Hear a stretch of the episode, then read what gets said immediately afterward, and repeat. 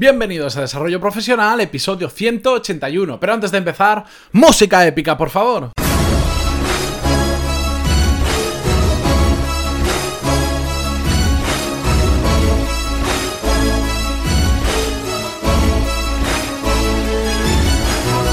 Buenos días a todos y bienvenidos un día más a Desarrollo Profesional, el podcast donde hablamos sobre todas las técnicas, habilidades, estrategias y trucos necesarios para mejorar en nuestro trabajo, ya sea porque trabajamos para una empresa o porque tenemos nuestro propio negocio. ¿Y qué os voy a contar si os lo he dicho 180 veces antes de hoy?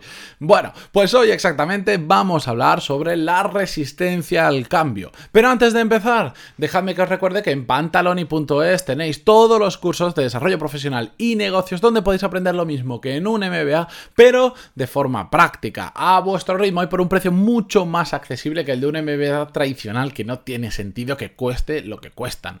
Porque por 15 euros al mes tenéis acceso a todos los cursos disponibles actualmente y a todos los futuros porque cada semana ya sabéis que subimos al menos tres clases nuevas. Y últimamente que estamos introduciendo nuevos cursos súper interesantes que os están gustando un montón. Estoy súper, súper, súper contento con lo que estamos creando. Bien, y dicho todo esto, hechas las presentaciones y la publicidad, ¿por qué no, oye? ¿Por qué no decirlo? Vamos con el episodio de hoy porque vamos a hablar sobre la resistencia al cambio, que es el principal limitante a mejorar y sobre todo a encontrar nuevas oportunidades que nos afecta ya no solo a nuestra vida profesional, porque a veces hablamos de resistencia al cambio y pensamos solo en trabajo, trabajo, trabajo, pero no, también nos afecta muchísimo a nuestra vida personal, a ambos dos por igual. Y os pongo ejemplos, pues cuando tenemos que cambiar de trabajo, pues porque nos despiden de un trabajo, porque sabemos que ese, que ese sector no nos gusta o eso que estamos haciendo no nos gusta y tenemos que cambiar por cualquier motivo, o por ejemplo cuando tenemos que cambiar de ciudad porque nuestro trabajo o una persona que hemos conocido Em, tenemos que movernos de ciudad para estar con ella o en nuestro trabajo nos cambian de, sede. Esto eso produce desequilibrios, produce esa ansiedad, esa resistencia al cambio. Por ejemplo, cuando pasa muchísimo, cuando alguien sufre un cambio de capacidad económica, por ejemplo, tiene mucho dinero y de repente ya no tiene tanto disponible porque ha cambiado algo en su vida. Claro, todo eso genera em, una resistencia al cambio muy grande. Em, y viene por defecto instalada en nuestra mente la resistencia en cambio, que es una cosa curiosa, que parece que todos la tenemos por defecto. Y tenemos que trabajar proactivamente para hacer, eh, para cambiarlo, para intentar limitar al máximo o reducir o incluso anular esa resistencia al cambio. Porque siempre, durante toda nuestra vida, nos vamos a estar enfrentando a situaciones que van a requerir que cambiemos y que cambiemos cuanto más rápido mejor y nos adaptemos sobre todo. Bien, pero ¿cuáles son las razones por las que no nos gustan los cambios? Bien, os he hecho un listado de unas cuantas, a ver si las compartís conmigo. La primera de ellas es el miedo a lo desconocido, y esta es muy famosa. Ya sabéis, hay muchos refranes en el refranero español que nos enseñan a que tenemos que tener miedo a lo desconocido. Ya dice uno como más vale pájaro en mano que ciento volando. Bien, pues eh, al final lo que nos da miedo es esa incertidumbre de qué habrá más, más allá y muchas veces preferimos quedarnos con lo que tenemos al cambio, a esa oportunidad de igual perderlo todo. Muchas otras veces, una de las razones por la que no nos gustan los cambios es la comodidad somos tan cómodos que pues preferimos simplemente quedarnos como estamos a tener que hacer algo para cambiar la situación. También el desconocimiento o, la ignorancia es otra de las razones por la que no nos gustan los cambios. A mí hay una frase, yo hay una frase que odio. Si, yo creo que si me dices frases que odio top 1, podría decir que es esa que dice mucha gente de es que toda la vida se ha hecho así. Y a veces no cambiamos la forma de hacer una cosa o algo en concreto porque de toda la vida se ha hecho así. Y eso viene en parte al desconocimiento o la ignorancia de formas diferentes de hacerlo mejor o simplemente diferentes de hacerlo. Además, otra de las razones por la que no nos gustan los cambios es que tenemos muchos prejuicios. Por ejemplo, imaginaros que estamos trabajando en una empresa, cambian de director y, bueno, ya se sabe que han fichado un nuevo director y empieza a correr el rumor de que el nuevo director es muy malo, es muy exigente, es un cabrón con las personas. Bien, pues ya nos han instaurado ese prejuicio y vamos a ser mucho más resistentes al cambio que ese nuevo director proponga, sea verdad o no lo que ha ido contando la gente. Además, otra razón es la autoestima, porque en muchas ocasiones eh, creemos que no somos capaces de hacer algo y ante un cambio creemos que no vamos a ser capaces de afrontarlo y esto pasa muy a menudo.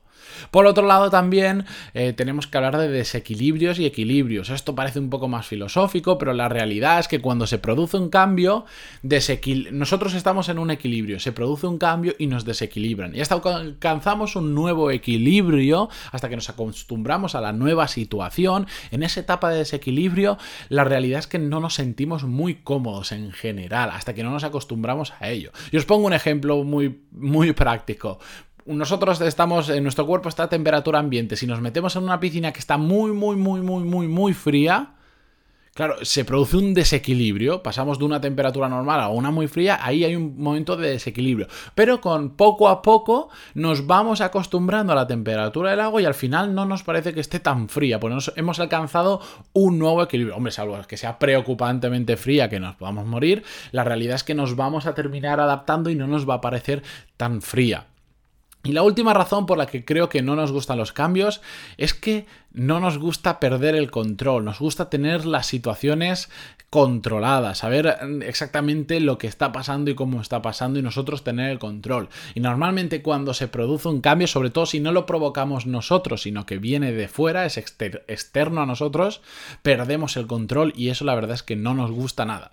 Pero bueno, ya sabéis que me gusta plantear los episodios como problema-solución, así que una vez vista cuáles son las razones por las que no nos gustan los cambios, vamos a ver cómo poder vencer esa resistencia al cambio y os voy a dar algunos consejos. No significa que tengáis que aplicar todos, pero seguro que alguno de ellos cuadra con vuestra forma de ser o con los cambios que tenéis que afrontar de ahora en adelante.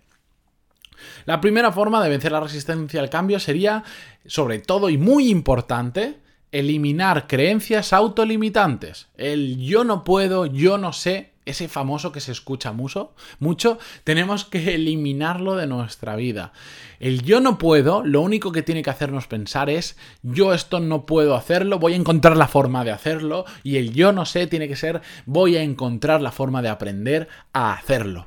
Porque sí puedes y sí sabes. Y si no puedes y no sabes, busca la forma de remediarlo. No te quedes simplemente en esa creencia autolimitante de yo no puedo, yo no sé. La segunda cosa que podemos hacer para vencer la resistencia al cambio es pensar en las oportunidades que se abren cada vez que aparece un nuevo cambio. Siempre pensamos, nos ponemos en la peor situación y pensamos en el escenario malo del cambio. Es que ahora ya no tengo, es que ahora voy a trabajar más, es que ahora... Y no pensamos en las posibles oportunidades que se están abriendo o que se van a abrir y que aún no vemos, pero que siempre, siempre cuando hay un cambio, también hay una apertura de unas nuevas oportunidades en un futuro más cercano, más lejano, pero siempre ahí. Si nos focalizamos en ellas, vamos a aprender a vencer esa resistencia al cambio. ¿Por qué?